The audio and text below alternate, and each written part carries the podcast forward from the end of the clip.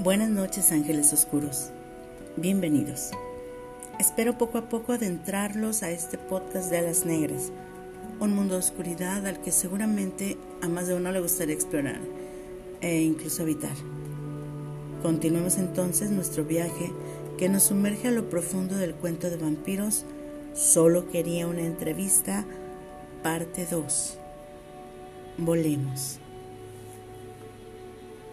Los horarios establecidos en la revista, la cual después descubriría que era de las más reconocidas y premiadas a nivel internacional en su género, eran nocturnos. Puesto que los temas a tratar en ella requerían movernos de noche, así se habían establecido. El tema estaba sobre la mesa y mi búsqueda comenzó por el vasto mundo del Internet. Un link me llevó a una página por demás escalofriante fotografías, dibujos, música, todo ahí hablaba de muerte, destrucción y beber sangre como líquido vital para su supervivencia. Para ser justos en esto, he de comentar que mi religión no era más que lo que mis ojos y oídos podían captar y lo que mi mente, sabia a mi parecer absoluto, podía digerir. Tales temas, pues, no eran para mí más que producto de un grupo de mentes devastadas o el afán de alguien por dominar a seres débiles, pero igual resultaba algo impresionante. El grupo que más llamaba mi atención por lo fuerte de sus letras era Infausto Yebat.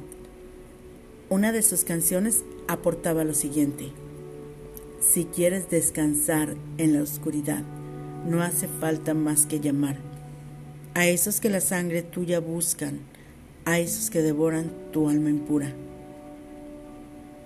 Un link me trasladó a su página oficial, en donde de entrada aparecía la foto de cinco jóvenes, obviamente ataviados al estilo gótico. Predominaba el negro y el rojo, como bandera de su ilusoria inmortalidad.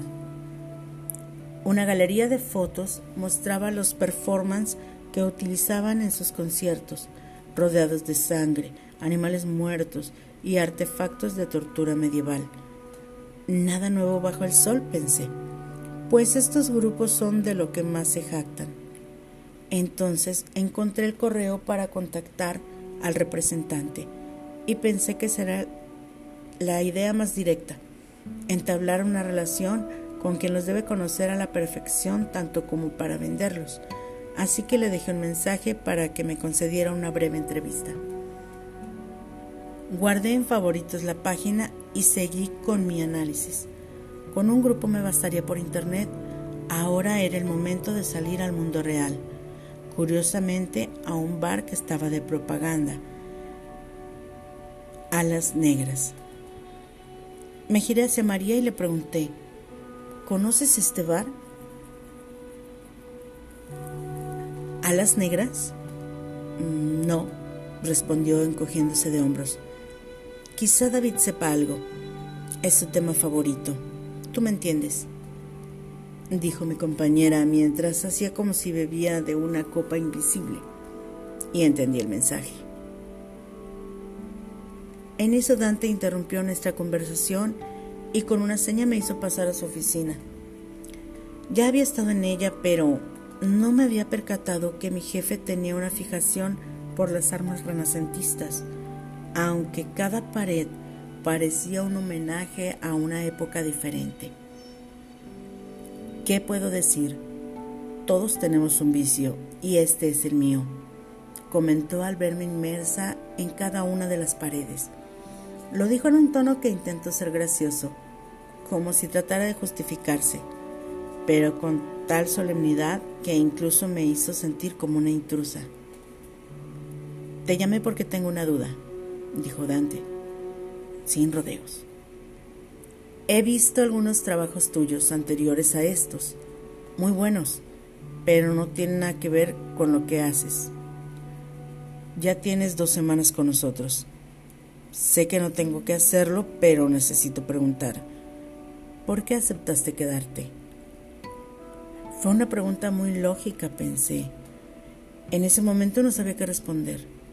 Eran los viajes, lo extraño, la noche, no lo sé. Quizá pudo ser la desesperación de no encontrar otro lugar en el que trabajar. Seguí en silencio. Mis dedos se entrelazaron en una señal inequívoca de nerviosismo. No es la paga, casi puedo asegurarlo, dijo Dante con gran seguridad. Vistes bien. La ubicación de tu departamento no es una zona exclusiva, pero tampoco es un barrio de mala muerte. Lo económico no es tu motivo. ¿Cuál es, André? Volvió a cuestionarme. Esta vez parecía que contestar era una orden. Respondí lo que podría ser lo más sencillo. Es un horario tranquilo, dije, y me levanté para dirigirme a la puerta. No quería más preguntas, pero mi cerebro seguía hurgando y buscando el verdadero motivo. Entonces me volví hacia Dante, que seguía atento a cada uno de mis movimientos. Los viajes, respondí. Son los viajes lo que atrajeron mi atención. Tengo un sinnúmero de lugares que podría visitar y entregarte grandes reportajes. Y... Dame un ejemplo. Dante me interrumpió. Y rápidamente contesté. Pripyat